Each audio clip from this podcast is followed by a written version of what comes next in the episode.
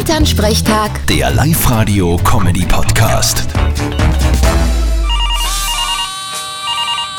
Hallo Mama. Grüß dich Martin, geht's dir eh gut? Fralli, was gibt's? Du, gestern habe ich mit der Nachbarn Irmi geredet. Die haben gerade Telefonterror von so jungen Gefraster. Ja mei, das haben wir auch gemacht, wie wir klein waren.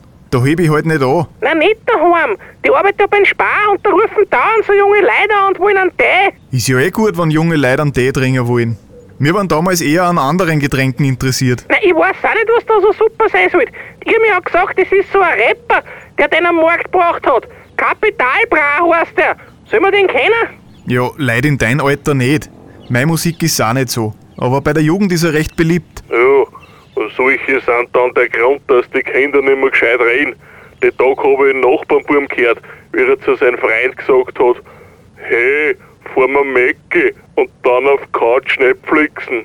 Was hat denn der da gemeint? Na, ganz einfach. Er will zum McDonalds fahren und sie dann auf die Couch legen, schlafen und dabei Netflix schauen. Ja, aber warum sagt der vor mir Mäcki? Warum sagt er nicht zum Mäcki? Ja, die Jugend von heute kommt ohne Präpositionen aus. Das kostet alles Zeit. Aha, der faule Hund sind das. Hey Papa, fahr mal Lagerhaus. Ja, voll nice. Geleck. Vierte Mama. Vierte Martin. Elternsprechtag. Der Live-Radio-Comedy-Podcast.